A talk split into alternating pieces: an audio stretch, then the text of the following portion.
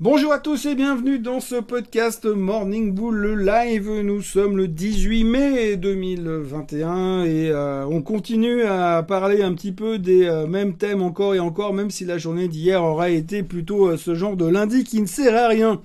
Euh, la bonne nouvelle dans tout ça, c'est qu'on n'a pas trop parlé d'inflation et puis que Musk n'a pas tweeté de trucs complètement destructeurs. Euh, par contre, il s'est pas vraiment fait des copains dans la crypto. Euh, on peut lire pas mal d'articles comme quoi Musk a ruiné des crypto traders en Bitcoin. Alors bon, je pense qu'il faut pas pousser non plus parce que le Bitcoin vaut encore 45 000 dollars et puis comme tout le monde sait que ça va à 100 000 à la fin de l'année, je vois pas trop où est le problème. Même si on sait bien que 100% de performance pour un crypto trader, eh bien, c'est pas terrible, mais enfin, quand même, c'est pas trop mal non plus. Donc, évidemment, on a beaucoup parlé du Bitcoin et aussi d'Elon Musk, euh, mais peu de l'inflation. Par contre, Katie Wood a parlé aussi, elle s'est exprimée, hein, j'en parlais hier matin, euh, comme quoi, finalement, euh, aujourd'hui, eh bien, elle se retrouve dans une situation assez embêtante pour rester polie, et puisque elle est, c'est une fervente défenseuse de Tesla et une fervente défenseuse ou défensrice, ou en tout cas elle est pour Tesla et pour le Bitcoin.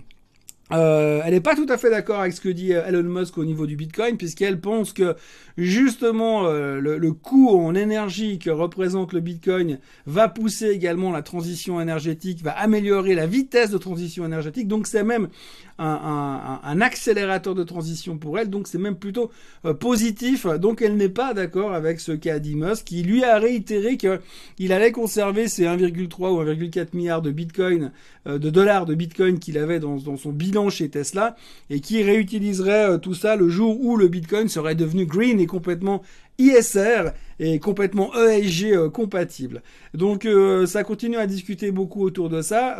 la bonne nouvelle dans tout ça, j'ai envie de dire, c'est que je vous parlais hier que ceux qui voulaient acheter Tesla, c'était peut-être euh, now or never.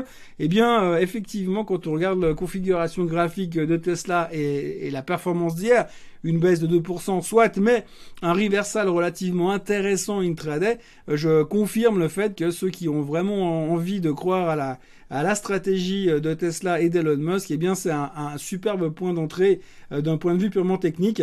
Euh, ceci ne nous empêchant pas d'être prudents et de se couper dans le pire des cas si ça ne se confirme pas dans la bonne direction.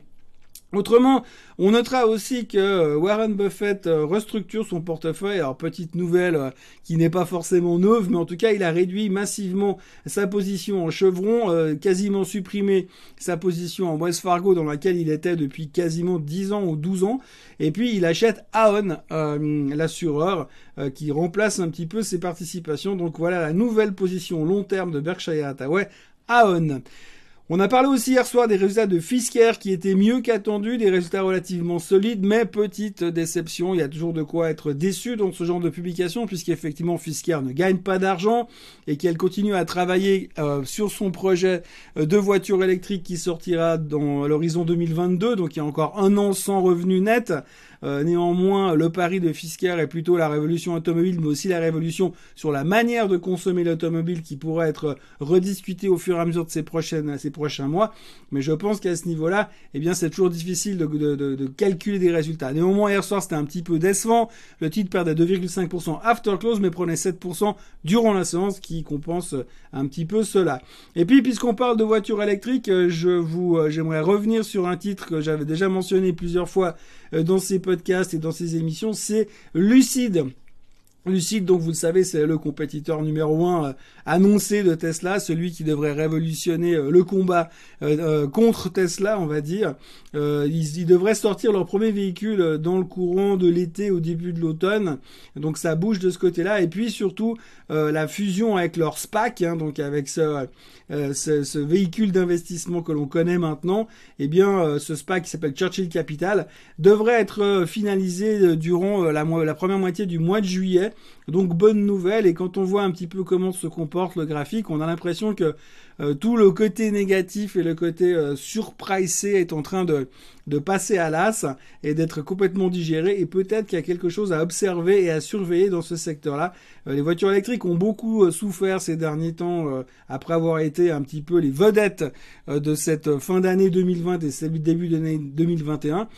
Aujourd'hui peut-être que ça revient un petit peu à la mode donc surveillez quand même Lucide, qui pourrait être un des premiers à livrer concrètement des voitures électriques qui, en tout cas au niveau prix et compétiteurs, serait rivaliserait massivement avec avec Tesla. même si le volume ne sera pas tout à fait le même au début, eh bien, ce sera quand même à surveiller. Et puis, bien sûr, comme je vous le disais, le graphique de Tesla qui est bien, bien, bien revenu et qui semble en tout cas parfaitement positionné euh, pour un rebond, pour autant que Elon Musk ne nous tweet, pas une connerie quelconque ces prochains temps. Euh, je voudrais aussi que vous surveilliez euh, gentiment Sanofi.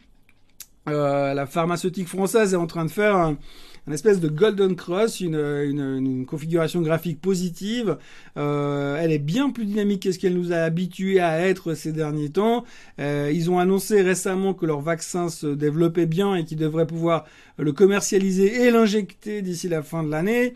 Et puis surtout, l'avantage de ce vaccin, c'est qu'il est basé sur des technologies différentes des autres et qui pourrait être un parfait complément finalement euh, à, à certains vaccins qui aujourd'hui montrent un peu quand même certaines de leurs limites puisque pas toujours 100% efficace et on l'a déjà vu avec celui de Pfizer qui demande une, deux, trois, euh, voire encore un rappel chaque année. Donc euh, à suivre attentivement, mais en tout cas Sanofi elle est relativement bien disposée. Techniquement, elle pourrait facilement remonter encore de 10 euros sans compter qu'elle paye un dividende impeccable qui vient d'être encore augmenté lors de la dernière publication des résultats. Donc titre à surveiller et peut-être à remettre sur euh, nos écrans radars qui avaient été un petit peu mis de côté depuis pas mal de temps. Idée du jour aujourd'hui, je serai plutôt euh, acheteur sur le pétrole. Alors euh, à vous de trouver le véhicule qui vous qui vous conviendra, mais techniquement le pétrole est en train de casser euh, les 66,5 67 dollars qui correspondent à son récent top d'il y a quelques semaines.